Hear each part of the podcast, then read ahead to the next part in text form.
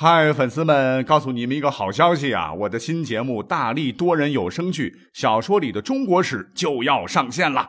想要了解新节目或者跟我互动聊天，赶快来加入 VIP 粉丝群，入群二维码就在本期节目的声音简介中。你也可以添加我的小号，拼音大历史加六零六 D A L I S H I 六零六，然后拉您入群，我在那儿等你。管他正史野史。这里只有大历史，大力讲的历史正在播出。大家好，昨天呢给各位讲了几个馊主意，其中一个故事呢里边提到了一个人，唤作祖挺，是当时北齐的丞相啊，也是历史上唯一的一位盲人丞相，和当时东晋的名将啊祖逖，还有南朝的著名的科学家祖冲之，那都是同宗啊。历史上呢，这位祖挺啊，也绝对是一位历史上的怪咖。那昨天讲到胡律光的时候，就只是捎带着讲一讲他哈。那今天呢，我们就连同他吧，再串一期历史上的怪咖的节目，跟各位来听一听。今天讲细一点啊，这个祖挺这个人啊，祖挺呢，字孝征，出身贵族啊，天性放纵。可是这个人呢，却聪明过人呐，在文学、音乐、语言、占卜、医学等方面都有很深的造诣。啊，绝对称得上是一个天才啊！可是这个人呢，虽然说是个才子啊，又有很多的这个奇葩事儿啊，有很多的这个人格缺陷。什么缺陷呢？贪财好色、贪污受贿、风流放纵，是道德败坏。那上期我们讲了他有多好色啊！这个人呢，他不仅喜欢逛窑子，还特别喜欢搞一夜情、包养小三、小四、小五，而且口味也极重。那么据说啊，当时呢，人们还为他专门编了一副对联啊，叫他是老马十岁，油好留居，一妻耳顺，上称娘子。啊，说他什么事儿呢？因为当年呢，他和一位六十岁的大妈啊，大他很多岁的一位失去丈夫的妇女吧，通奸，啊，还人前人后的公开秀恩爱，肉麻的哈称呼对方为娘子，哈，这样大家就非常受不了。而且平时呢，这个祖挺喜欢乘黑毛老马，也称为刘居啊，是招摇过市啊啊！人们就用这个对联来讽刺他。昨天呢，我们还提到了祖挺啊，他还有一个副业，那什么副业呢？就是小偷哈，他专偷名人的东西啊。比方说我们讲到的这个高阳高欢呐，管你们是不是什么北齐的奠基者，那祖挺照偷不误啊，气得这个暴君高阳啊，见到他呢都直接喊他为贼人。昨天讲过了，我们就复习一下。那在历史上更可恶的哈，莫过于有一次，这个东魏权臣高欢的儿子，也就是后来北齐的皇帝高阳的哥哥，叫高澄啊。呃，他是有一天召集当时的亲信陈元康、崔继书还有杨安等人，秘密策划，让当时的这个傀儡皇帝，呃，这个魏孝敬帝上位。啊，不曾想呢，这个上菜的厨子。非常痛恨这样的窃国行径，这突然行刺，就杀死了高澄，重伤了陈元康。那要说这个陈元康啊，伤势当时很重啊。临终前呢，就让这个好友，也就是祖挺啊，捎信给自个儿的家人，让家里人呢取回曾经存放在祖玺那里的东西。那祖挺后来知道，哎呀，这东西可不是一般的东西，那可是二十七锭金灿灿的金子。这鬼迷心窍的他呢，就连哄带骗的把这金子收入了自个儿的腰包，只送给了祖喜一定来做封口费。哈哈，您听听，这世间还有这么无耻的人吗？而且历史上这个人呢，是睚眦必报啊，而且连老大都敢报复。那上期讲到了，北齐的皇帝高阳啊，有一回让他誊写古代书籍，因为他书法好嘛，没想到这哥们儿竟然背着皇帝偷了几卷拿去卖钱了啊！这高阳是个暴君呐，但是对他呢还算仁慈啊，就没有杀他，只不过呢见到他就笑话他是贼人，没想到这让他非常不爽。那等到这个高阳死后呢，啊，因为要给他追谥号嘛，本来都定好了哈，那个高阳的这个谥号叫文宣，因为这个谥号那可是非常非常重要的事儿哦，是盖棺定论的大事情。没想到他当时就插了一嘴，他给齐皇帝说。说先帝高阳性情粗暴，怎么能称文呢？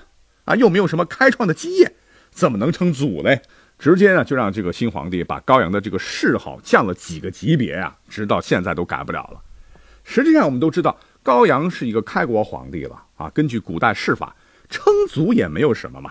而且高阳虽然是个暴君，那是后来的事儿，喝酒喝伤了脑袋。那前期的话，那也是开疆拓土，能文能武，为大齐打下了江山呢。他怎么就不能上个谥号为文宣了呢？可见祖挺这个家伙，那这叭叭叭叭，这小嘴还是真的很能说的嘞。那祖挺呢，其实也干了一些好事儿啊，比方说当时北齐出了个大奸臣，叫做何世开，想篡权谋位。祖挺当时眼睛虽然失明了，却是心系社稷啊，最终把奸臣扳倒，挽救了北齐啊，成为了一代丞相。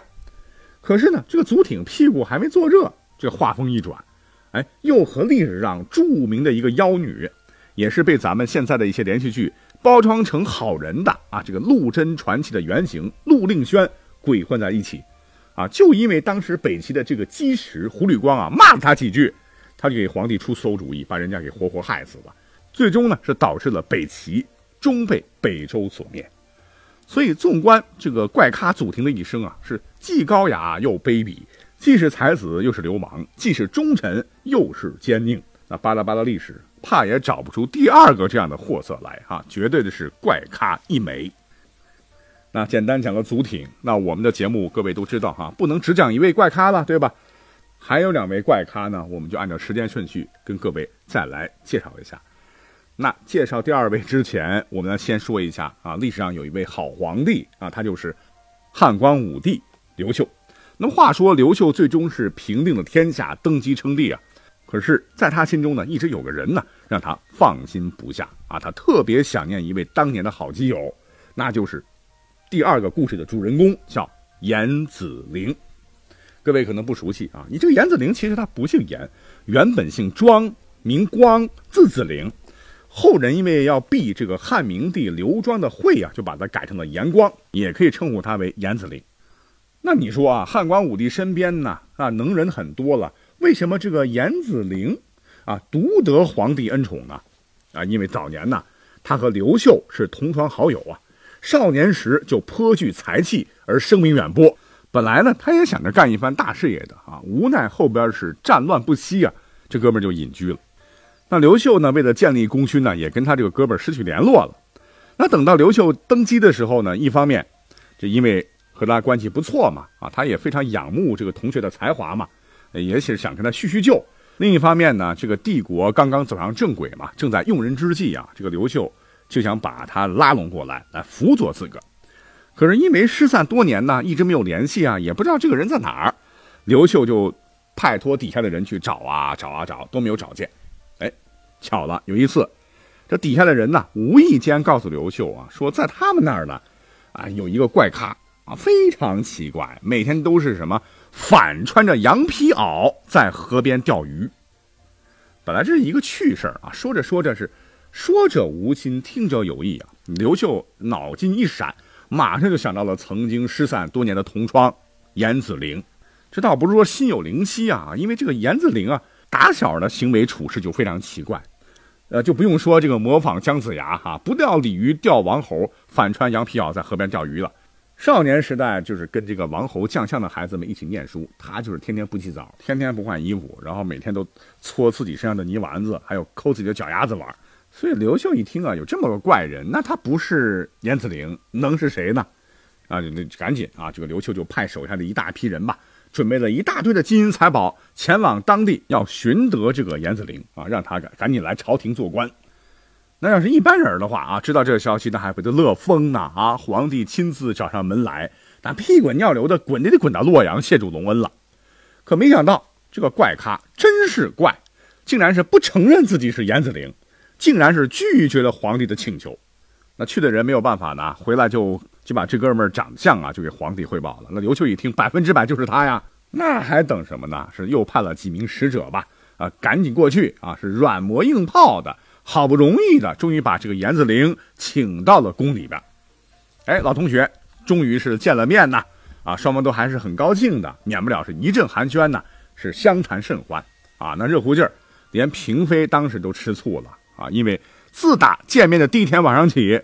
刘秀呢，竟然跟自己的这个同窗好友严子陵是同榻而卧啊，开始了这个同居生活。当然，这个同居是打引号的哈，他们真没有那个关系。可是这个严子陵果真心理素质好啊，那他不管你什么皇帝不皇帝，我就是魂不吝啊，因为一直睡相不好嘛，这晚上睡觉吧啊，和皇帝一起睡啊，这呼噜打得震天响啊，一边睡一边流口水啊，吧嗒嘴还磨牙，一边呢还把一条长长的毛腿压在了皇帝的肚子上。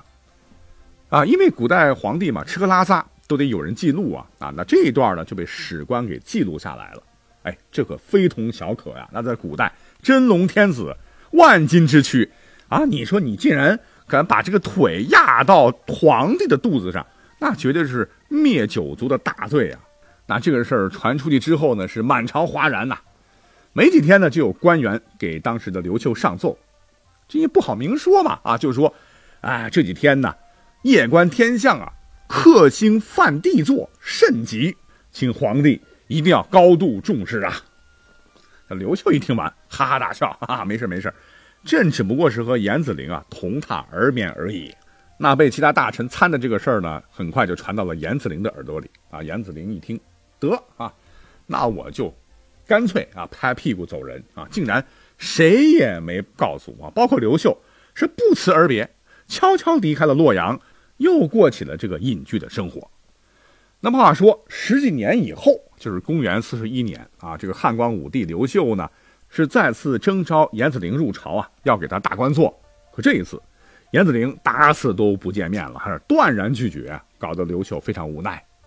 那没过几年呢，严子陵就老死在了自个儿的茅草屋中啊。那么跟第一个讲的这个祖挺相比啊啊，这个严子陵怪是怪，可是人家怪的呢，怪的。有风骨，怪的是名留青史啊！这正是一袭阳裘便有心，虚名传颂到如今。当时若着蓑衣去，烟水茫茫何处寻？好，那看时间，我们还可以再讲一位怪咖，哎，就凑上三个人吧啊！